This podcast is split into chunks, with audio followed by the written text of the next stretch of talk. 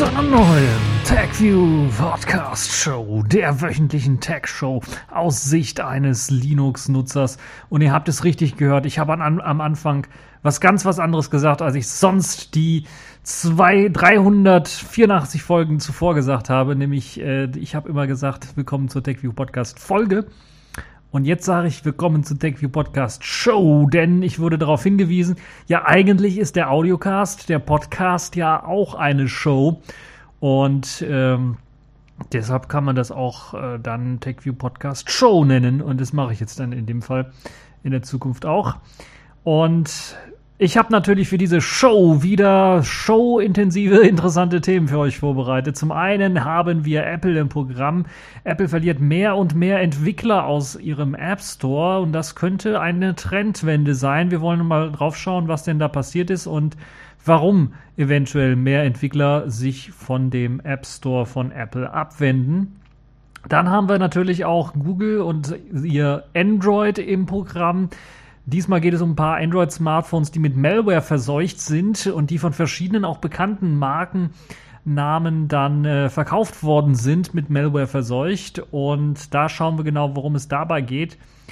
Wir können natürlich Ubuntu auch nicht außer Acht lassen, denn dort gibt es ein neues Modell, ein neues äh, Modell für bezahlten Support, nämlich die Version 12.04 hat ja sein Ende quasi in diesem Jahr erreicht, aber Canonical möchte nun eben einen speziellen erweiterten Support für 12.04 bieten. Das nennt sich dann Ubuntu ESM und da schauen wir mal genauer drauf. Dann gibt's wieder was in Sachen IoT-Geräten. Das böse Wort Swatch steigt nun in den Smartwatch-Markt ein und wir schauen mal, ob die da irgendwelche Chancen haben und warum man überhaupt in den Smartwatch-Markt einsteigen möchte. Und dann haben wir die Kategorien in dieser Woche bereits schon. Die Pfeife der Woche, das ist diesmal das Google und Nexus 6 Downgrade. Dann haben wir ein Spiel der Woche, hatten wir lange nicht mehr, deshalb habe ich mir dort eins rausgesucht. Das ist diesmal Agecraft Championship. Und dann haben wir noch ein Selfish der Woche. Das hatte ich ja bereits schon in einem Vlog vorgestellt. Das Programm nennt sich Papuccio oder Papuccio und ist ein sehr, sehr interessantes Programm, wenn ihr einfach mal auf eurem Smartphone äh, zeichnen wollt, Notizen machen wollt, solche Geschichten halt machen wollt, dann ist das sicherlich was für euch. Fangen wir aber zunächst einmal an mit Apple. Apple verliert mehr und mehr Entwickler aus ihrem App Store. Immer mehr Entwickler scheinen wohl ein bisschen was unzufrieden zu sein mit dem App Store für macOS. Also es geht jetzt nicht um den iOS App Store, sondern wirklich den macOS App Store, der ja ein bisschen was jünger ist als der iOS App Store. Es gab in letzter Zeit dann doch schon einige namhafte Hersteller, namhaft im Falle von eben Apple und iOS oder macOS Geräten, die sich vom App Store verabschiedet haben. Einige, die auch von Anfang an mit dabei waren, als der Mac App Store gestartet wurde. Und eigentlich gehofft haben, dass die Kritik, die sie zu, be zu Beginn dieses App Stores dann geäußert haben, dann auch mal ernst genommen wird und dann Verbesserungen durchgeführt werden. Allerdings hat sich das wohl nicht bewahrheitet, zumindest für einige. Und die haben dann nun ja nach langer, jahrelanger Warterei, muss man sagen, dann jetzt keinen Bock mehr und kehren Apple den Rücken. So hat das jetzt zum Beispiel das Mac-Entwicklerstudio St. Clair Software gemacht und gleich alle Programme, alle ihre Programme aus dem Apple Softwareladen genommen. Da sind zwar nur zwei Programme drunter, aber immerhin äh, sind sie eben komplett, haben sich zurückgezogen und wollen in Zukunft auch keine neuen Apps dort oder keine neuen Anwendungen dort verkaufen. Und es gibt halt eben dann auch noch eine, einige weitere Unterstützer äh, der ersten Stunde, die eben auch diesen Apple äh, Mac Store mh, hm, verlassen haben. Und der Grund, das nannte jetzt natürlich der St. Clair Software, das Entwicklerstudio St. Clair Software hat jetzt sich zum Grund geäußert, das ist vor allen Dingen dadurch äh, begründet, dass die finanzielle Belastung viel zu groß ist, wenn es zum Beispiel darum geht, notwendige Anpassungen zu machen, die einfach sich wirtschaftlich nicht gerechnet hätten, wenn man eben Apples Vorgaben entsprechen möchte in Sachen Sandboxing zum Beispiel. Also das gab es vorher nicht. Vorher gab es keine Richtlinie für Sandboxing. Und jetzt gibt es eine Richtlinie für Sandboxing und die sagt im Grunde genommen, dass alle Apps, die in den Mac App Store wollen, Sandboxing, äh, diese Sandboxing-Richtlinien äh, entsprechen müssen. Und das gilt halt eben auch für Updates von bestehenden Anwendungen. Das heißt, die Entwickler können da auch nicht einfach Updates reinhauen für eine Anwendung. Also es gilt halt nicht für eine neue Major-Version oder sowas, sondern auch für Minor-Updates für eine bestehende Version. Äh, die müssen, müssen jetzt eben dann auch diesen Bedingungen äh, gerecht werden und das kann sich das Entwicklerstudio einfach nicht leisten, diese Anpassungen zu machen, um eben das Sandboxing dort zu gewährleisten. Ja, im Grunde genommen, klar, ist Sandboxing ein Sicherheitsfeature und nicht jeder App-Hersteller kann dies dann irgendwie nachträglich auch in seine Programme mit einbauen und es hat halt eben je nach App dann auch eben auch größere ähm, Umschreibungen des Codes von äh, Nöten, sind davon Nöten, um das zu gewährleisten, damit das Programm dann noch weiterhin läuft. Und insbesondere, wenn man halt eben auf finanzielle Unterstützung der Nutzer angewiesen ist und das St. Clair, das Entwicklerstudio zum Beispiel, ist ein sehr, sehr kleines. Ich weiß nicht, wie viele Entwickler sie haben, ein, zwei vielleicht. Aber es ist auf jeden Fall so, dass die damit auch nicht richtig viel Kohle verdienen, um dann eben auch solche großen Änderungen äh, durchführen zu können. Blöd ist halt nur, dass halt eben auch diese bestehenden Programme im App Store, die eben ohne Sandbox dort reingekommen sind, jetzt nicht mehr aktualisiert werden dürfen, auch nicht eben in der Miner-Version aktualisiert werden dürfen, ohne eben diese Sandbox-Implementierung von Apple zu haben. Und das ist natürlich dann schon ganz, ganz blöd, weil teilweise ist es ja für die Programmierer dann eine Neuentwicklung des Programmcodes, damit halt eben das Ganze irgendwie läuft mit dem Sandboxing-Feature, weil halt eben ganz zu Anfang, als man das Programm entwickelt hat, niemand daran gedacht hat. Und das ist schon krass, dass Apple halt eben die Leute dahingehend zwingt. Es ist zumindest krass, in, äh, in welcher Art und Weise Apple das macht. Es ist klar, man hätte durchaus sagen können, neue Major-Version muss eben das Sandboxing-Feature haben. Ihr dürft noch eure alte Version weiterhin aktualisieren, mit der Minor-Version halt eben weiterhin aktualisieren. Aber äh, die neue Major-Version achtet darauf, entwickelt da Sandboxing. Und das wäre sicherlich eine gute Geschichte gewesen, hätte niemand was gegen, aber jetzt eben komplett den Hahn dort zuzudrehen, ist schon ein bisschen krass von Apple. Und kritisiert wird dieses äh, dann natürlich auch ähm, von den verschiedenen ähm, Leuten, die sich jetzt eben vom Apple Store abgewandt haben. Das ist halt eben nicht nur St. Clair's Software Studio, sondern eben auch eine ganze Reihe weiterer. Und diese kritisieren nicht nur das, sondern das wäre ja sonst ein bisschen was kindisch, wenn man das nur kritisieren würde, sondern allgemein Probleme, die eben schon seit Beginn des Mac App Stores dann quasi bestehen. Zum Beispiel der sehr, sehr lahme Vorgang, wenn zum Beispiel neue Software hinzugefügt wird zum Store oder eben auch Updates hinzugefügt werden und das eben äh, es doch sehr lange braucht, bis halt eine Überprüfung stattfindet. Ich weiß jetzt nicht, wie lange das jetzt braucht. Ich weiß, dass ich zum Beispiel beim äh, Yolla App Store, wenn ich dort eine App einreiche, eigentlich nach zwei oder drei Tagen die App schon drin ist im Store. Also da wirklich einer dann das Ganze überprüft hat, funktioniert und wenn es funktioniert und gut läuft und keine Schwierigkeiten macht, wird es dann in den Store reingelassen. Ich weiß jetzt nicht, wie das bei Apple äh, so aussieht, aber es kann durchaus sein, dass man da vielleicht sogar mehrere Wochen, vielleicht sogar Monate wartet, bis ein Update eines Programmes dann wirklich im Store landet. Und das ist natürlich dann sehr, sehr ärgerlich.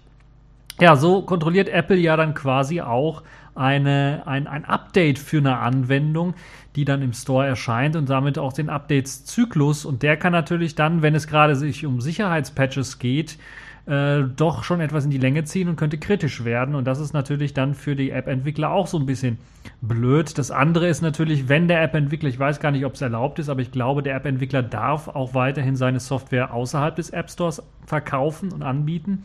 Wenn er dann eben eine neuere Version bereits schon seit Wochen irgendwie verkauft, aber im App Store immer noch die alte Version ist und er dann teilweise Bugs oder Bug-Reports bekommt oder schlechte Bewertungen bekommt, weil halt eben die alte Version noch da drin ist, ist das natürlich auch ein bisschen dämlich und blöd gelöst.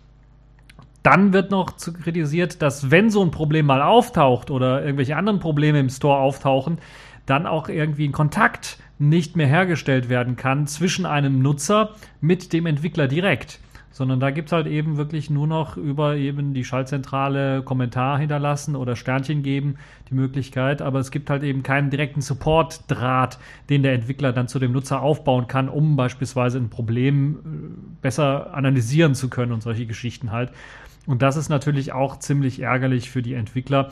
Und hier scheint man also nur indirekt irgendwie was ähm, mit der Kommunikation zu tun zu haben, wenn es eben um Entwickler und Nutzer geht. Und St. Clair Software Studio hat jetzt nun die Konsequenzen daraus gezogen und gesagt, wir verabschieden uns von dem Mac App Store. Es hat uns zu lang gedauert ähm, und es sind einfach die Probleme, die wir haben, sind nicht gelöst worden. Und deshalb machen wir jetzt äh, wieder unsere eigene Sache, verkaufen unsere Software so. Und es sind ja nicht die einzigen. Es gibt da die Entwickler von Zip, äh, Videoloop oder Coda und Sketch, die eben sich auch äh, dem angeschlossen haben, auch schon, glaube ich, letztes Jahr und dann dem Mac App Store den Rücken gekehrt haben. Und dann müssen wir mal schauen, ob Apple dann eventuell jetzt auf der WWDC, die ja in einigen Wochen dann doch stattfinden wird, oder?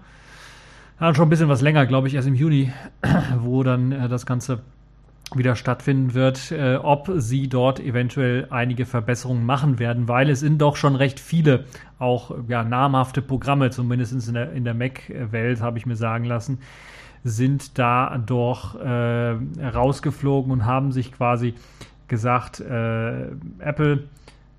Oh nein, nicht du schon wieder. Und ja, äh, von diesem Thema kommen wir dann direkt zum nächsten Thema. Kommen wir zu Android-Smartphones und einem ziemlich, ja, mh, hm, richtig blöden Thema. So ein Thema, wo man eigentlich sagen äh, könnte. Nirgendwo wirst du mehr Abschaum und Verkommenheit versammelt finden als hier. Es geht um Malware, Malware, Adware und die ganzen nervigen Trojaner oder Schädlinge. Und Android-Smartphones, das kennt man ja eigentlich nur von günstigen oder sagen wir mal billigen Smartphones aus China, dass dort eventuell dann irgendein Trojaner mit drauf ist, sogar vielleicht im ROM drin ist, sogar der Hersteller vergessen hat, seine chinesische Überwachungssoftware, die eigentlich nur für den chinesischen Markt ist, dann in der internationalen Version rauszunehmen. Äh, solche Ausreden haben wir alle schon mal gehört. Und jetzt betrifft es allerdings auch namhafte Hersteller, die nicht nur eben in China Sachen verkaufen, sondern halt eben wirklich sehr namhaft weltweit äh, Sachen verkaufen. Unter anderem sind zum Beispiel betroffen Geräte wie das Samsung Galaxy Note 2 und 4, das S4, das A5, das Galaxy Tab 2, das LG G4, das Xiaomi Mi 4 und viele, viele, viele mehr. Also die Liste ist äh, richtig lang, betrifft eben nicht nur Smartphones, sondern auch Tablets. Und es sind Allerdings nicht immer die niegelnagelneuen oder aktuellen Flaggschiff-Smartphones, aber immerhin noch nicht total veraltete Modelle, also Modelle, die immer noch eingesetzt werden. Ich glaube, das A5, wenn das das 2016er Modell ist, ist das halt eben im letzten Jahr rausgekommen, zum Beispiel das Galaxy A5. Und ähm, ja, das Note 4 ist ja, glaube ich, immer noch äh, das, das aktuellste Note, weil nach dem Note 7 Desaster ist es halt eben das aktuellste Note. Äh, und da sind sicherlich auch einige, die vielleicht sich noch so eins ergattern wollen. Und dass dann irgendwie Malware drauf ist, ist natürlich auch nicht sehr schön. Nun haben Forscher herausgefunden, Forscher bei Checkpoint herausgefunden, die 36 Infiniz, die haben 36 Infiniz, infizierte, infizierte Geräte ausfindig gemacht. Also, äh, und äh, 36 infizierte Geräte sind schon richtig Hammer von, ich glaube, 42, die sie sich so geholt haben. Und das ist schon krass. Und anders als es jetzt bei diesen günstig China-Smartphones war, wo der Schadcode auch im ROM drin steckte, ist äh, jetzt in diesem Fall der Schadcode nicht im ROM drin, sondern es ist das originale ROM quasi vom Hersteller mit drauf. Aber äh, die Schadsoftware scheint irgendwie nachinstalliert worden zu sein. Und das ist recht interessant, weil man halt eben den Händler gefragt hat. Der Händler hat gesagt, nö, wir machen da nichts an der Software, packen sie auch gar nicht aus. Also die Wahrscheinlichkeit, dass da jetzt so Snowden-mäßig oder jetzt Fault 7-mäßig das CIA oder das NSA irgendwie äh, oder irgendein anderer Geheimdienst da mal in der Lieferkette mal sagt, okay, macht mal die Packung auf, installieren wir mal ein paar Software-Sachen drauf, die wir gebrauchen können ähm, wäre also nicht unmöglich. Wobei natürlich auch bei einem Fall ist es so weit auch gewesen, dass da ein Verschlüsselungstrojaner installiert war, der dann eben Ransomware, der halt eben Geld haben wollte, äh, natürlich auch so ein krimineller Hintergrund nicht ausgeschlossen werden kann, dass da vielleicht irgendeiner mal ein Laster gekapert hat oder was. Also aber ja, es muss ja irgendwie unauffällig passiert sein, weil so ein Laster kapern und dann einfach mal Software drauf installieren und weitermachen, das geht natürlich auch nicht. In der Mittagspause des Lastwagenfahrers oder sowas mal einfach mal die Geräte äh, gestartet hat und dort eine Software installiert hat. Also man kann sich alles Mögliche ausmalen, aber es ist alles schon sehr, sehr verdächtig und vermutet wird, dass es sich halt nicht um Spione in den Werken der Hersteller handelt, weil das wäre natürlich auch eine der Möglichkeiten, wo man dran denken könnte, dass der Hersteller direkt das ausliefert, sondern dass die Smartphones und Tablets halt immer in der Lieferkette infiziert worden sind, also nicht beim Hersteller selber, weil die Wahrscheinlichkeit, dass so viele Hersteller jetzt ähm, äh, ja eine Lücke haben, ist unwahrscheinlich. Das andere ist natürlich, es handelt sich um ältere Geräte, das heißt, es könnten auch Gebrauchtgeräte darunter fallen. Äh, Im schlimmsten Fall sieht es wirklich so aus, äh, da hat einer mal ein Gebrauchgerät vertickt an eine Firma, die, was gibt es da, Rebuy oder so, solche ähnlichen Firmen, die dann solche Gebrauchtgeräte aufkaufen und der Hersteller selber hat dann, also der, ähm, nicht der Hersteller, sondern der äh, Aufkäufer dieses Gebrauchten hat dann selber einfach mal gar nicht drauf geschaut, ob da irgendwie vielleicht noch eigene Daten drauf sind. Das passiert auch um, öfters, wenn da Leute da einfach mal ihre Smartphones, die Gebrauchtes verkaufen, dass da persönliche Daten teilweise noch drauf sind, äh, haben da einfach nicht drauf geschaut und haben dann einfach mal nur, ja, das Teil wieder schön äh, ordentlich vielleicht aufpoliert so ein bisschen von außen und dann einfach in die Box gepackt und dann gewartet, dass es einer kauft, um das dann wieder zu verkaufen und gar nicht mal auf die Daten geachtet. Das wäre das eine. Das andere wäre natürlich, dass da einfach mal einer gesagt hat, okay, äh, wir schauen, ob da persönliche Daten sind. Wenn da keine drauf sind, dann, dann wird es wieder eingepackt und sauber gemacht. Und wenn da welche drauf sind, löschen wir die und dann war es das. Aber eigene Programme löschen eventuell oder solche Trojaner oder Malware löschen, das war wohl nicht drin. Äh, ja, was kann man machen, wenn man eben so ein Gerät jetzt kürzlich auch vielleicht im Gebrauchtmarkt erworben hat? Ähm, ist natürlich erstmal checken. Gibt es da vielleicht irgendeine komische Software, die drauf installiert ist? Da gibt es ja ordentliche Tools für, die das einem erlauben, da mal zu gucken, was da alles installiert ist und dann bei fragwürdigen Sachen einfach mal zu löschen, wenn es dann geht. Äh, wenn es nicht geht, ist natürlich die sicherste Variante, einfach mal auf Werkseinstellungen alles zurücksetzen. Das müsste dann eben auch die ganzen Programme, die installiert sind, eben löschen. Äh, und die allersicherste Variante, und das ist das, was ich meistens den Leuten empfehle, die so ein bisschen was Ahnung haben und ein bisschen was Zeit investieren können in das Ganze, ist einfach neues ROM installieren auf das Gerät. Da gibt es ja, sind ja gerade etwas populärere Geräte, die da betroffen sind. Da gibt es sicherlich auch einige ROMs, auch Drittanbieter-ROMs, die man da draufpacken kann und damit fährt man dann meistens sogar ordentlich besser in Sachen Sicherheit, was das angeht. Also, Augen auf beim Smartphone- und Tablet-Kauf und wenn möglich dann eben, wenn ihr das gekauft habt, ähnlich wie bei Windows OEM PC, einfach mal neu installieren, das ganze System oder Werkseinstellungen zurücksetzen, damit ihr sicher sein könnt, dass da wirklich auch keine Adware äh, mit drauf ist, weil wie im schlimmsten Fall eben kann sogar ein Verschlüsselungstrojaner drauf sein, dann nutzt ihr das paar Monate das Gerät und dann auf einmal ist alles verschlüsselt und dann müsst ihr irgendwie ähm, Geld rausrücken, um an euren eigenen Daten ranzukommen, was natürlich ein bisschen ärgerlich ist. Das andere ist natürlich auch die Spionage, die da betrieben werden kann, E-Mails, äh, Chat und so weiter und so fort, da kann ja alles abgehört werden, ist ja ziemlich ärgerlich dann.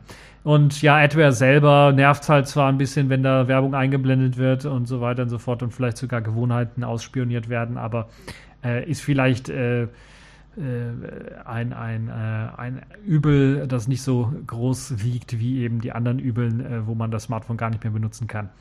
Also darauf achten, wenn ihr so ein Smartphone euch gekauft habt und in den meisten Fällen ist halt eben das Setzen auf Werkseinstellungen äh, ausreichend genug, weil die Sachen nicht im ROM installiert sind. Ansonsten äh, wirklich neues ROM aufsetzen, wenn ihr da die Zeit und äh, die Muße für habt. Das ist, glaube ich, die sicherste Variante. Ja, kommen wir weg von diesem äh, Hokuspokus von Sicherheit, äh, Angst und so weiter und so fort und kommen wir mal zu einem äh, Thema, wo wir eigentlich nur sagen können. Eigentlich geht es ja bei Sicherheit darum, dass man, wenn man eine Software supportet, dass irgendwann mal der Support ausläuft und dass man dann sagt, okay, jetzt müsst ihr aber wirklich, Kinders, jetzt müsst ihr wirklich auch die neue Version aktualisieren. Ubuntu und Canonical oder Canonical hat das mit Ubuntu ja auch gemacht. Sie haben eine LTS-Version, eine Long-Term Release-Version, ähm, Long-Term Support-Version, LTS, Long-Term Support-Version, die sie anbieten und äh, zwar für fünf Jahre bieten sie das Ganze an, was schon eine ziemlich lange Zeit ist, wie ich finde. Und jetzt läuft eben die Version ab. Die eine Version, die äh, fünf Jahre lang schon supported worden ist, nämlich äh, 12.04. Könnt ihr euch vorstellen, 12.04, fünf Jahre draufrechnen, ist 17.04. Das heißt, im April läuft sie tatsächlich ab. Äh, der, am 28. April ist Schluss mit dem Support für Ubuntu 12.04. Also solltet ihr tunlichst auf 14.04 oder auf die neueste Version dann aktualisiert haben. Und ähm, also ich glaube 16.04 ist die aktuellste LTS. Solltet ihr also da aktualisiert haben. Und wenn ihr das nicht machen wollt, weil ihr eine große Firma seid und sagt, ja, 12.04 läuft doch gut und ich kriege ja noch Sicherheitsupdates und so weiter und so fort, wir haben alles schon konfiguriert, wir können uns das nicht leisten. Äh, finanziell vielleicht äh, oder einfach vom Zeitaufwand her, was ja auch finanziell irgendwie was mit zu tun haben könnte, alle Server oder alle unsere virtuellen Maschinen neu aufzusetzen oder zu aktualisieren oder das Problem zu haben, eventuell, wenn wir was aktualisieren, dass da was kaputt geht, um das dann zu fixen oder sowas. Wir müssen unsere Sachen immer ständig laufen haben, die müssen funktionieren. Für die Leute gibt es da noch einen kleinen letzten Ausweg, den Canonical jetzt nun geschaffen hat, gerade eben auch, um die Leute zu supporten, die Firmen zu supporten, die Unternehmen zu supporten, auch teilweise Schulen zu supporten, die halt eben sich äh, längere Supportzeiten wünschen und dafür auch bereit sind, Geld zu blechen. Denn es gibt anscheinend genug Firmen und genug Nachfrage, dann auch gegen Entgelt die Version 12.04 weiter nutzen zu können. Canonical jedenfalls bietet nun einen Extended Security Maintenance, kurz ESM. Ist nicht der Rettungsschirm, nein, aber äh, ich glaube, den Namen haben sie extra so gewählt, Ex Extended Security Maintenance auszuwählen. Und bei dem können halt Unternehmen bei Canonical für weiteren Support von 12.04 Precise Pangolin, so hieß ja die Version, der Codename davon, bezahlen. Dafür erhalten sie dann Zugriff auf ein spezielles, aber nicht öffentliches Repository, das dann die System die, die Systeme mit Updates versorgt und das ist halt wirklich eine tolle Sache. Und äh, so haben eben die Schädlinge keine Chance. Hey, so, da geht er mir das Messer in der Hose auf. Ist das ein Hammer? Naja, zumindest hat Canonical gesagt, sie wollen die Hauptkomponenten des Systems supporten. Dazu gehört halt eben zum Beispiel der Kernel, der weiter Sicherheitsaktualisierungen bekommen wird. Es wird wahrscheinlich auch neuere Kernel-Versionen geben, die dann gebackportet werden oder für die 12.04er Version bereitgestellt werden. Aber auch die wichtigsten Anwendungsprogramme sollen aktualisiert werden. Was das jetzt heißt, konkret heißt ja wahrscheinlich nicht, dass ich jetzt von einem, was weiß ich, GNOME 3.6 Basis jetzt auf einem GNOME 3.12 oder 3.24 oder was Basis wechseln werde, sondern es werden Sicherheitsaktualisierungen mit reinfließen. Das heißt, wenn ein Problem entdeckt wird, wird es Sicherheitsaktualisierungen dafür geben. Also es ist jetzt kein Support für neue Programme oder dass da neue Updates reinfließen können. Ob jetzt zu den wichtigsten Anwendungsprogrammen, also ich würde sagen, ein Webbrowser zählt auch dazu. Äh, ob er da auch dazu zählt, werden wir mal da sehen. Aber ich glaube schon, dass eben so ein Webbrowser wie Firefox beispielsweise, nicht alle Webbrowser vielleicht, aber ein Webbrowser wie Firefox weiterhin unterstützt wird, auch für diese alte Version. Und dann müssen wir mal schauen, was sich Canonical dafür ausdenkt, was jetzt mit dem E-Mail-Programm an, äh, wie es damit aussieht und so weiter und so fort. Ja, neben äh, diesem gibt es auch, äh, gibt es für das Geld auch noch einen weiteren ähm, Mehrwert, den man kriegt, nämlich eine rund um die Uhr verfügbaren äh, Telefonsupport. Das heißt, wenn was schieflaufen sollte, kann man da rund um die Uhr anrufen. Der Server fällt, was, was weiß ich, mitten in der Nacht aus. Radio Tux hat ja jetzt so also ein äh, Problem gehabt, wo ein Server ausgefallen ist beziehungsweise ein RAID kaputt gegangen ist, eine Platte raus, äh, rausgerissen, die andere wieder reingetan, also die kaputte Platte rausgerissen eine andere reingetan, um dann eben das RAID wiederherzustellen. Und mitten im Wiederherstellungsprozess, also im Resync, ist dann die andere Platte kaputt gegangen und flöten gegangen und dann ist der Server im Eimer gewesen. Also, wenn ihr ein Problem habt mit dem Server irgendwie und ihr müsst den irgendwie, der muss unbedingt laufen, habt ihr eben den Telefonsupport bei Canonical rund um die Uhr. Und das ist sicherlich auch eine tolle Sache und ich glaube, für das Geld äh, ist das, glaube ich, gar nicht mal so schlecht. Äh, dann gibt es noch die, den, also mittendrin kann man sich auch noch den, die Unterstützung des Management-Tools Landscape mit dazu buchen, was sicherlich dann auch für den einen oder anderen auch interessant sein kann. Gerade bei größeren Firmen eventuell. Ja, ähm, Dazu gehört dann auch noch der Canonical Live Patch Service, der, ich glaube, inklusive ist, auch bei der billigsten Variante. Und dir erlaubt es halt eben auf Servern zum Beispiel dann auch Kernel-Updates einzuspielen, ohne dass eben ein Neustart des Systems hinterher durchgeführt werden muss. Also den hat Canonical dann, bietet den auf jeden Fall auch an. Also, sprich, jetzt wollt ihr sicherlich wissen, wie viel kostet das? Ist das für einen Otto-Normalverbraucher bezahlbar? Naja, ich würde sagen, hm, nicht. Ubuntu ESM bzw. Ubuntu Advantage, so heißt das Angebot, wofür man dann bezahlt. Ähm, also wie das Gesamtpaket halt eben heißt. Das kostet 150 Dollar für den Desktop selber. Hat man virtuelle Maschinen, kostet es 250 Dollar. Und äh, für einen Server werden happige 750 Dollar äh, notwendig. Und das ist sicherlich auch schon ein ähm, ja, doch richtig großer Preis, der da bezahlt werden muss. Also da würde ich wirklich dreimal überlegen, ob ich da nicht vielleicht ein Update doch mache. Und 150 Dollar ist auch ein bisschen was happig. Natürlich sind die Preise auch deswegen so hoch, weil Canonical die Leute wirklich dazu bringen möchte, auf eine neue Version zu aktualisieren. Nun weiß ich zum Beispiel, da fällt mir das München-Beispiel wieder ein, die haben ja immer noch ihr Linux-Projekt, das läuft auf Ubuntu 12.04 Basis, soweit ich das weiß, mein letzter Kenntnisstand. Ich glaube nicht, dass sie auf 14.04 komplett geupdatet sind bereits. Ob sie dann dieses ESM in Anspruch nehmen werden, ja, ich wage es mal ein bisschen zu bezweifeln und äh, ja, müssen wir mal schauen, ob dieses Extended Security Maintenance dann äh, von zum Beispiel so einer Behörde dann äh, in Anspruch genommen wird. Ja, kommen wir von diesem Thema weg, gehen wir uns mal wieder richtig in die Technik-IoT-Themenwelt. IoT ist so mein äh, Kampfbegriff für diese Folge, würde ich mal sagen. Ähm, also IoT, das, das manchmal habe ich so das Gefühl, die Leute, die sich solche IoT-Geräte besorgen, gerade die Leute, die jetzt sich die neuen äh, Lauschangriffe, ne, wie heißen die, äh, Lautsprecher mit Mikrofonen holen, die dann da irgendwie acht Mikrofone eingebaut haben oder noch mehr und die dann ständig lauschen oder sich Fernseher holen, die eben so einen ständigen Lauschangriff äh, auf einen fahren. Da kann ich eigentlich nur sagen. Au, weia. Also, da sag ich nur, wenn Idioten fliegen könnten, ja, dann wäre hier die Luft schwarz. Besser kann ich es auch nicht sagen, ne? Ja, kommen wir mal wieder zu einem Thema und einer Firma, die in den Smartwatch-Markt einsteigen möchte. Eine Firma, die in den 90ern, glaube ich, ziemlich berühmt war. Ich glaube, ich hatte auch eine mindestens, eine Swatch-Uhr. Und die wollen halt jetzt wirklich in den Smartwatch-Markt. Also der Smartwatch-Markt hat ja ist ja nicht mehr am Boomen, würde ich mal sagen. Also da sieht es ja eher im Gegenteil so danach aus, dass immer weniger Hersteller wirklich sich dafür interessieren, Smartwatches herzustellen. Also es gibt noch Samsung, die haben ihre eigenen, die haben ihre Galaxy Gear mit ihrem eigenen Betriebssystem, mit dem Tizen basierenden System. Dann gibt es eben noch einige, ich glaube Huawei, Huawei. Ähm, wen gibt es da eigentlich noch? Moto, also Lenovo irgendwie, die haben, glaube ich, da auch noch was im Petto. Aber dann war es das eigentlich auch schon. Und es gibt noch Apple natürlich mit ihrer.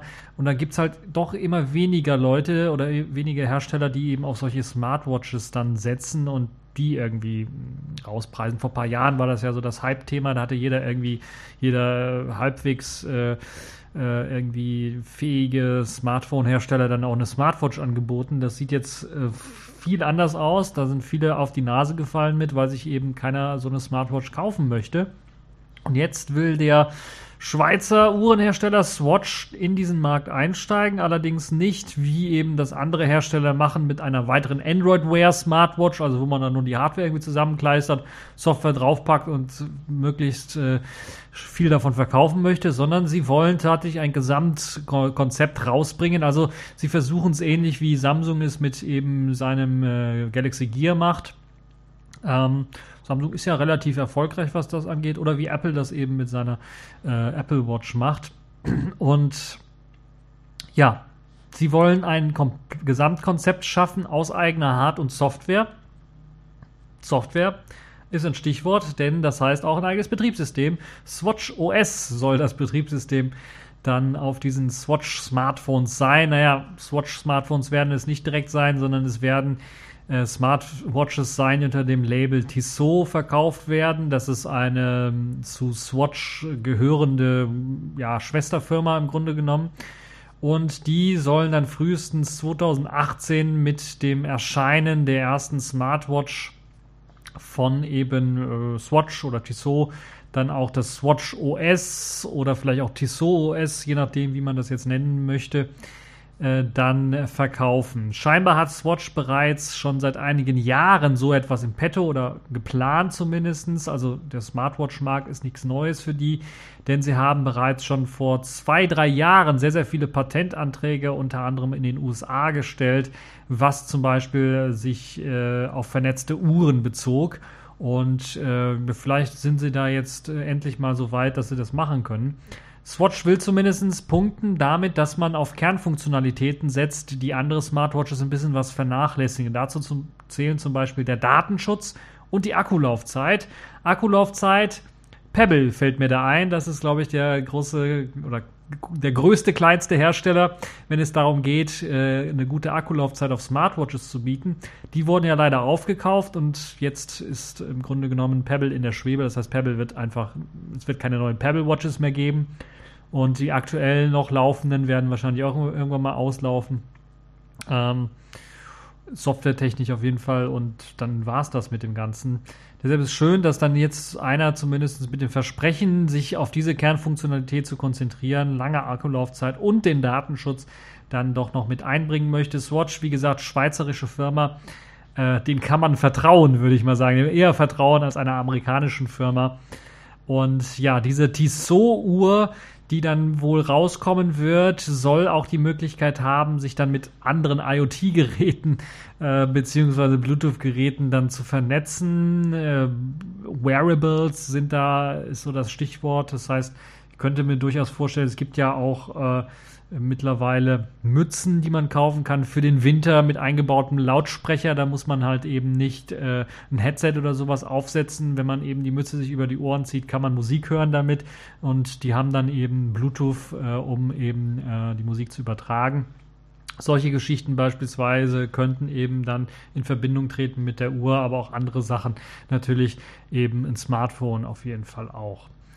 Ja, bisher sehe ich also irgendwie noch keinen sehr großen Unterschied zu eben aktuellen Smartwatches, was jetzt zum Beispiel dieses Thema angeht. Also, dass man sich vernetzen möchte mit anderen Geräten, ist den anderen Smartwatches also eben auch nicht fremd. Vor allen Dingen, weil sie eben mit dem Smartphone immer irgendwie vernetzt sind und das dann halt eben die Netze auswirft. Vielleicht sieht es hier ein bisschen anders aus, dass eben die Uhr selber so viel Power haben wird und so viel ähm, Eigenständigkeit haben wird, dass sie eben auch ohne einen Smartphone die Möglichkeit besitzt hatte, mit allen möglichen Geräten zu kommunizieren und dann bestimmte Dinge damit machen zu können.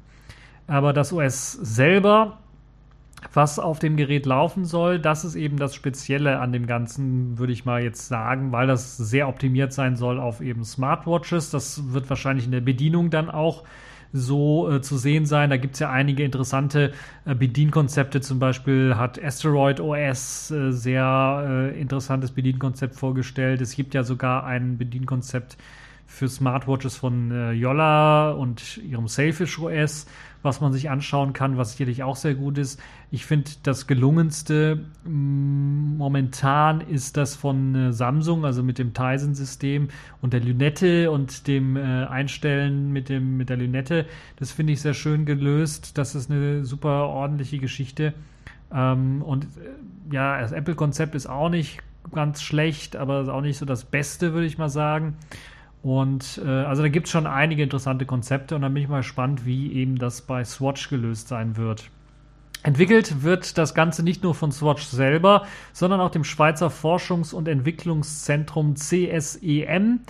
Und das OS selbst soll nicht nur auf Swatch oder Tissot Watches laufen, sondern eben auch weiter lizenziert werden. Somit sollen also Dritthersteller dann eben auch die Möglichkeit haben, dieses Smartwatch OS oder das Swatch OS System dann äh, aufzukaufen und auf ihre eigenen Smartwatches dann draufzupacken. Swatch selbst entwickelt zusammen mit der Firma Renata eigene Akkus und diese Akkus sollen sehr, sehr lange Laufzeiten und kurze Ladezeiten versprechen. Man spricht sogar von einer revolutionären Akkutechnologie.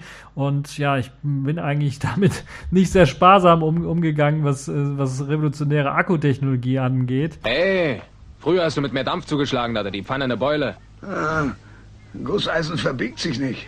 Ach so.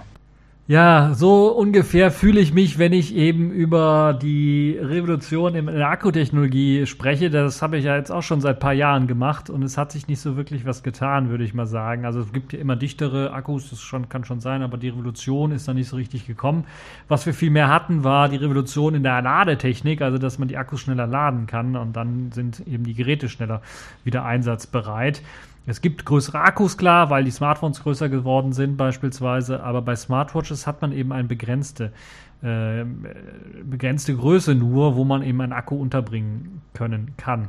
Aber das ist eben das Besondere auch und weshalb man Swatch durchaus zutrauen kann, dass sie eine sehr gute Akkulaufzeit aus ihren äh, Smartwatches dann rausholen können, weil sie halt eben eigene Akkus bauen und eben auch speziell seit einer längeren Zeit an ähm, dem sogenannten revolutionären Akku äh, arbeiten. Und ähm, dieser Akku soll es tatsächlich leisten, dass mit einer Aufladung die Swatch Smartwatch oder Tissot Smartwatch dann ein halbes Jahr Akkulaufzeit herausholen kann. Und das wäre schon eine gewaltige Geschichte, weil das wäre schon mal, das würde sie so weit äh, von der Konkurrenz in Sachen Akkulaufzeit bringen, äh, so weit nach vorne katapultieren, dass da, glaube ich, jeder das mal ausprobieren möchte und dass das richtig Sinn macht. Wir haben es ja bei der Pebble schon gesehen, die hat es geschafft, glaube ich, eine Woche Akkulaufzeit zu haben.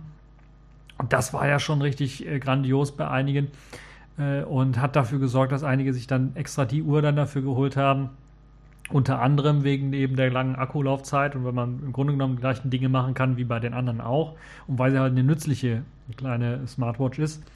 Aber ähm, ein halbes Jahr Akkulaufzeit, das wäre also richtig äh, grandios, würde ich mal sagen, und würde die Konkurrenz jetzt komplett in den Schatten stellen, was zumindest die Akkulaufzeit angeht. Und wenn es eben dann noch die gleiche Funktionalität oder die wichtigsten Funktionen für so eine Smartwatch dann auch noch bietet, dann ist das sicherlich eine grandiose Geschichte. Wenn wir uns dann nochmal überlegen, als Alleinstellungsmerkmal, äh, könnte diese Watch natürlich dann auch innerhalb von 30 Minuten oder sagen wir mal bis eine Stunde dann auch noch wieder komplett vollgeladen werden. Das wäre also die Schnelligkeit der Ladetechnik auch noch.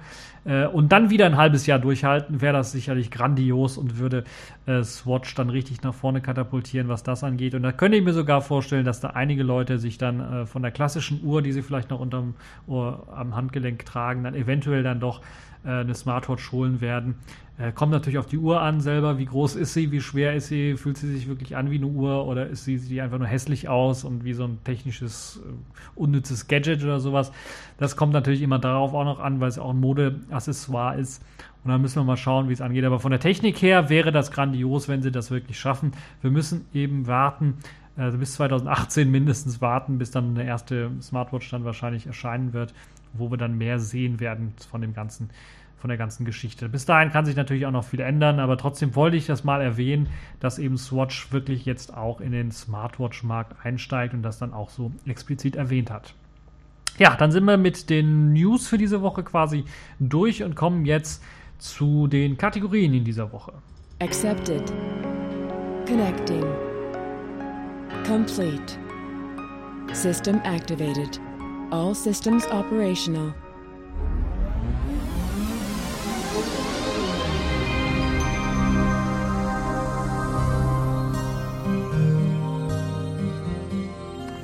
Ja, kommen wir zu den Kategorien in dieser Woche und kommen wir wieder zu Google und dem Android-System, beziehungsweise eher Google. Die Pfeife der Woche in dieser Woche ist nämlich Google und das Nexus 6 Downgrade, weil man hat sich bei Google gedacht, Na ja doch. eigentlich ist ja das Nexus-Gerät ein super Gerät und ein Aushängeschild gewesen für ein super geniales Stock-Android-System ein Stock-Android-Gerät, das regelmäßig mit eben Updates und den aktuellsten Android-Versionen ausgeliefert wird und eben damit super Support hat. Nachdem sich nun Google aber umorientiert hat und stattdessen halt exklusiv auf diese teuren Pixel-Geräte jetzt ausgewichen ist, und nachdem sie das eben auf den Markt geworfen haben, scheint es mit der Fürsorge rund um die Nexus-Geräte dann nicht mehr so gut bestellt zu sein. Es fängt ja schon an, dass die älteren Geräte teilweise nicht mehr unterstützt werden. Also das Nexus 5, was ich zum Beispiel habe, kriegt kein ähm, Android 7 Update mehr.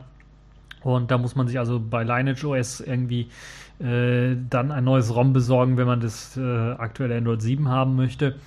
Und sie, Android 7 ist ein gutes Stichwort, weil jetzt ist eben für das Nexus 6, auch also den Nachfolger im Grunde genommen, ist ein ähm, Android 7 Update rausgekommen.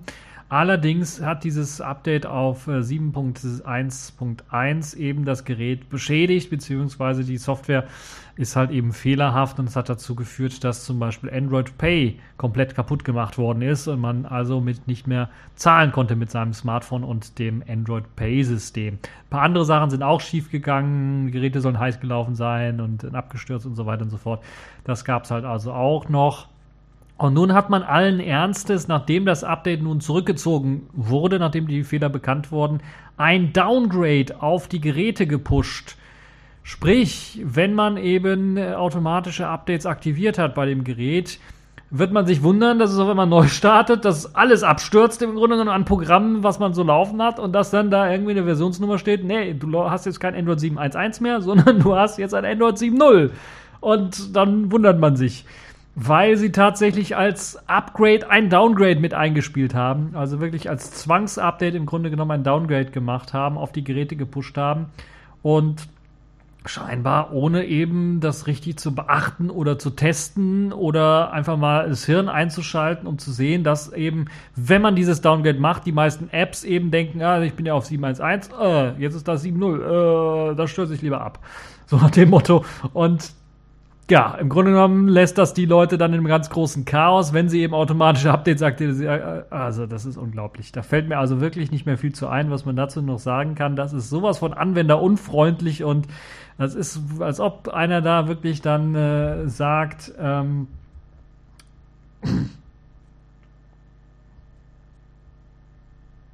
sagt,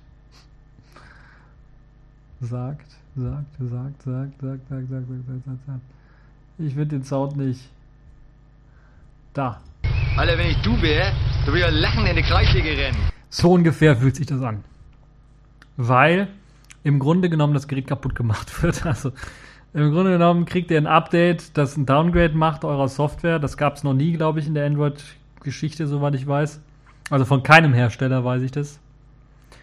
Und das sorgt halt eben dafür, dass ähm, ja, der Nutzer mit heruntergelassener Hose da steht, im wahrsten Sinne des Wortes, weil auf einmal die Apps nicht so richtig wollen, wie er will und das Downgrade halt eben sehr, sehr viel kaputt macht. Und das sorgt halt eben dafür, dass eben nicht nur ein fehlerhaftes Update eingespielt worden ist, das ist, glaube ich, der erste große Kardinalfehler, sondern eben auch zweitens dann auch nochmal ein Downgrade gemacht, was halt eben auch unsinnig ist, weil es auch Sachen kaputt macht. Und wenn das erste Update schon nichts kaputt gemacht hat, dann wird das Downgrade auf jeden Fall was kaputt machen. Und ja, das bedeutet halt eben nun, dass die Anwender ihre Geräte eben komplett zurücksetzen müssen, auf Werkseinstellungen zum Beispiel, da werden also alle Apps und so weiter gelöscht, um das Smartphone wieder ordentlich nutzen zu können. Eine Frechheit finde ich das eigentlich und deshalb sicherlich auch zu Recht, glaube ich, hier Pfeife der Woche. Man muss sich das nur vorstellen, hätte Microsoft oder Apple so etwas auf ihren PCs abgezogen, wenn wir das mal so vergleichen, würde man zu Recht auf die Barrikaden gehen. Und jetzt finde ich das doch schon, dass es ein bisschen ruhig gewesen ist. Ich weiß nicht, wie viele Nexus-Leute äh, mit einem Nexus 6 unterwegs sind, aber das Downgrade von 7.1.1 auf 7.0 ist ja auch laut Google erforderlich.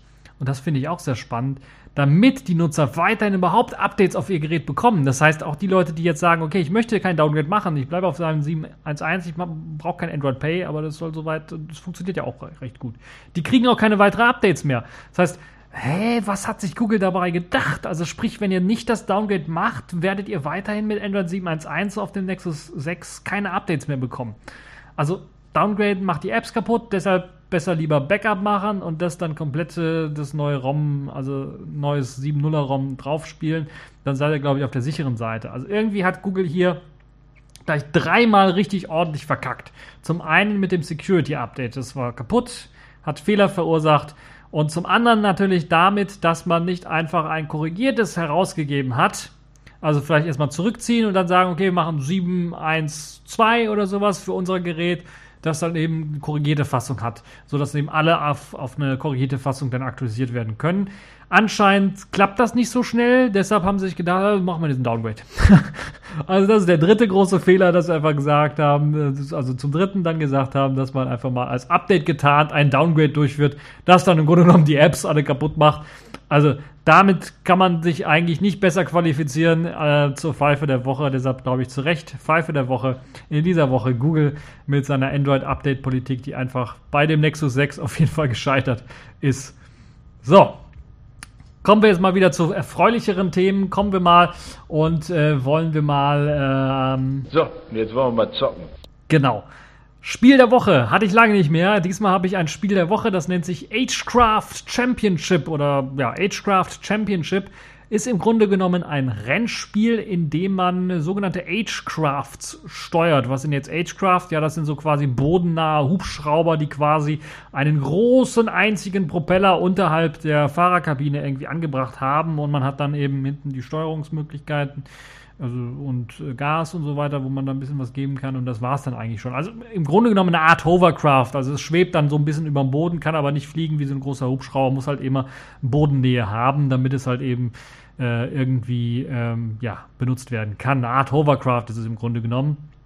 Und ja, man hatte ein Rennspiel, eine Art Hovercraft, wo man den Boden nicht berührt und was könnte natürlich dann besser sein, als dass man eben eine Oberfläche hat, eine, eine Rennstrecke hat, die in der Luft irgendwo spielt, wo man halt eben die Rennstrecke selber hat mit eben dem Bodenbelag. Und wenn man eben aus der Rennstrecke rausfällt, dann ist da kein Boden mehr, dann fällt man ins Bodenlose und dann hat man halt eben richtig verkackt. Ja, es gibt in diesem, äh, wie das sich auch eben nennt, Agecraft Championship eben einen Championship-Modus der als Singleplayer absolviert werden muss, um weitere Strecken freizuschalten. Das ist vielleicht auch das Motivierende an dem ganzen Spiel. Die Strecken sind allesamt erst einmal gesperrt. Das heißt, es gibt zwar auch einen Arcade-Modus, wo man dann direkt gegen Bots fahren kann, allerdings gibt es da keine Strecke. Man muss also zunächst einmal eine Strecke im Championship-Modus freischalten, damit man eben dann später im Arcade-Modus äh, diese Strecke auch auswählen kann. Deshalb der Championship-Modus ist ein bisschen was herausfordernd. Es gibt Bots, also Bots als Gegner und äh, ich glaube, am Anfang sind es so vier und dann werden es auch teilweise mehr. Und die werden ein bisschen was besser natürlich, kennen die Strecke vielleicht ein bisschen was besser. Ähm, und äh, so muss man halt eben dann die verschiedenen Strecken meistern. Die Strecken gehen von einfachen Strecken, die dann einfach nur wirklich ein Rundkurs ist, vielleicht mit einer Delle, eine Bodenwelle, eine etwas größere, äh, bis hin eben zu Strecken, wo man richtig große Jumps machen muss, wo sehr verzweigte Kurven sind, wo man auch Kurven fahren muss teilweise oder fliegen muss in dem Fall natürlich, die dann auch so ein bisschen eine Art Looping-mäßig äh, dann äh, da durch dieses Level gehen und dann muss natürlich eben die entsprechende Geschwindigkeit auch aufgenommen werden, damit das Ganze überhaupt machbar ist. Deshalb ein sehr interessantes äh, Spiel, wie ich finde, äh, zum Zeitvertreib, netter Zeitvertreib, so zwischendurch so ein bisschen. Äh, gespielt werden kann das Ganze per Tastatur, per Maus sogar auch, per Gamepad oder klassisch sogar per Lenkrad und Pedal. Und das Spiel ist sehr genügsam, was so die Rechenleistung angeht, die man so braucht. Also es geht locker auch mit einem älteren Rechner. Es geht locker eben auch auf ARM-Netbooks und auch auf ARM-CPUs. Es ähm, geht locker auch auf uralten PCs. 1 GHz Prozessor wird nur benötigt mit 512 MB Arbeitsspeicher und 128 MB Speicherplatz auf der Festplatte selber oder der SSD. Es wird eine GeForce 3 bzw. Radeon 7500 oder neuer dann benötigt. Also das, das sind also wirklich uralte Grafikeinheiten. Gibt sogar Berichte davon, dass Leute das auf einer GeForce 2 lauffähig gemacht haben und dass das da also auch nicht großartig äh, ruckeln soll. Also ein sehr genügsames Spiel, was das angeht. Das dann natürlich aber dementsprechend auch nicht mit der High-End-Grafik daherkommt, die man vielleicht von heute, heutigen aktuellen AAA-Titeln so kennt. Aber es ist zumindest keine Grafik, wo ich sagen würde, uh, das sieht ja richtig bedeppert aus, sondern das ist durchaus noch äh, spielbar. Also das ist, ist, der Spielspaß ist durch die Grafik nicht beeinflusst, sagen wir so. Ja, äh, also sehr genügsames Spiel, wie gesagt. Trotzdem macht es halt sehr viel Spaß. Und gerade weil es eben auch verschiedene Modi anbietet, eben neben dem Championship-Modus auch noch einen Arcade-Modus, wo man ein bisschen trainieren kann. Oder eben auch den Time-Attack-Modus, der dann einem ermuntert, dann an dem Spiel weiterzuspielen, neue, äh, neue Rundenzeiten, neue Spitzenrundenzeiten, neue Highscores dann äh, zu äh, gewinnen oder zu erstellen. Und richtig Spaß kann es dann aber auch im Rivals-Modus machen, bei dem man halt mit bis zu vier Mitspielern spielen kann, gegeneinander bzw. nacheinander wird dann an einem PC gespielt. Also das ist so ein Konzept, das wirklich auch schon was älter ist, dass man da nicht irgendwie über Netzwerk miteinander spielt, sondern nacheinander an einem PC zum Beispiel ein kleines Turnier an dem PC dann äh, fahren kann. Äh, und das ist vielleicht für den einen oder anderen auch interessant der das mit ein paar Kollegen an einem PC oder sowas mal machen möchte. Äh, PC ist vielleicht ein bisschen altertümlich ausgedrückt. Man, es gibt zwar eine Linux-Variante, es gibt eine Windows-Variante, aber man kann das sogar auf einem Android-Smartphone spielen, weil es halt eben so ein genügsames Spiel ist. Geht das auch auf Android-Smartphones ohne Probleme. Ich habe es auf meinem Yola noch nicht ausprobiert, ob das da über die Android Runtime funktioniert. Müsste aber durchaus funktionieren. Es basiert auf SDL und so ein Kram. Also das ist sollte ohne Schwierigkeiten auch darauf äh, lauffähig sein. Und dann macht vielleicht eben auch dieser ähm, spezielle Rivals-Modus dann vielleicht Sinn, wo man das Smartphone einfach einem Kollegen weitergeben kann und also irgendwie sowas Partyspiel oder mäßig wäre das sicherlich auch eine interessante Geschichte. Also auf jeden Fall ein sehr äh, interessantes Spiel. Agecraft Championship kann man sich kostenlos runterladen. Ist auch der Quellcode ist auch bereitgestellt worden. Also das Spiel war glaube ich mal sogar kostenpflichtig mal es rauskam, dann wurde es kostenlos freigegeben und irgendwann kam dann der Source Code auch noch raus. Also kann man sich das Ganze vielleicht noch mal anschauen aus, aus Sicht äh, eines Entwicklers, wenn es einen interessiert, da mal vielleicht ein paar Veränderungen zu machen oder Erweiterungen für das Spiel herauszugeben. So, das war es auch schon fast schon für diese Woche. Kommen wir noch zum Sailfish der Woche. Dort gibt es eine tolle App, die nennt sich Papoccio oder Papoccio. Äh, ich glaube, es ist italienisch. Es kommt, ähm, es ist eine App, die gleich auf zwei Arten heruntergeladen werden kann. Einmal im Yola Store selber und einmal dann im äh, Open Warehouse, im Open Repos äh, ähm, äh, Repository sind zwei verschiedene Versionen. Das in, Im Store ist eine normale Variante, damit funktioniert auch Multitasking, aber man kann dann beispielsweise nicht mehr so gut zeichnen, wenn es darum geht, um Ecken und Kanten oben, unten, links und rechts zu zeichnen. Ist das vielleicht nicht so die beste Variante? Ich habe in meinem Video, das ich hier auch verlinkt habe, äh, dann die Open Repos Version, die Warehouse Version vorgestellt, wo das deaktiviert worden ist, also das Multitasking deaktiviert worden ist, sodass man äh, Ecken und Kanten wunderbar mit einem Stift oder mit dem Finger erreichen kann und dort auch eben zeichnen kann. Ich habe vom Zeichnen geredet, ist ein Zeichenprogramm, ist ein reines Zeichenprogramm, weil, soweit ich das gesehen habe, man nur eine Farbe auswählen kann, in dem Shot schwarz und man kann dann mit einem schwarzen Stift auf einem weißen Blatt Papier quasi zeichnen, einen weißen äh, Hintergrund zeichnen. Und man kann die Schrift, äh, die, die, ähm, äh, Intensität des Stiftes, den man dort hat, des Zeichenstiftes dann ähm, ändern, also die Dicke des Zeichenstiftes ändern, um dann ein paar Zeichnungen zu machen oder auch Notizen zu machen. Ich benutze das zum Beispiel auch für ein paar Notizen. Wenn ich gerade meinen Stift dabei habe, kann ich das machen. Oder auf dem Finger kann man das machen. Ist äh, wohl eher eine App, die vielleicht auf einem Smartphone nicht immer so gut geeignet ist, weil Smartphone natürlich so ein bisschen kleineres Display hat, aber auf einem Tablet sicherlich durchaus geeignet sein kann für zum Beispiel Notizen. Und man kann es eben auch mit dem äh, Stylus, mit dem Stift benutzen, wenn man, wenn man den möchte. Und es muss natürlich ein Stift sein, der auf dem äh, Gerät, der auf dem Display dann erkannt wird, damit das Ganze funktioniert. Und dann lässt sich dort einiges machen mit äh, Löschen kann man das Ganze natürlich auch, als Bild das Ganze auch wieder abspeichern, wenn man denn möchte. Also eine lustige kleine äh, Zeichen-App für Sailfish der Woche. Und äh, damit sind wir wirklich am Ende dieser Folge angelangt, am Ende dieser Woche angelangt. Nein, wir fangen jetzt eine neue Woche an am Sonntag und äh, freuen uns dann auf die nächste Woche. Und äh, ja, ich danke fürs Zuhören und sage bis zur nächsten Folge.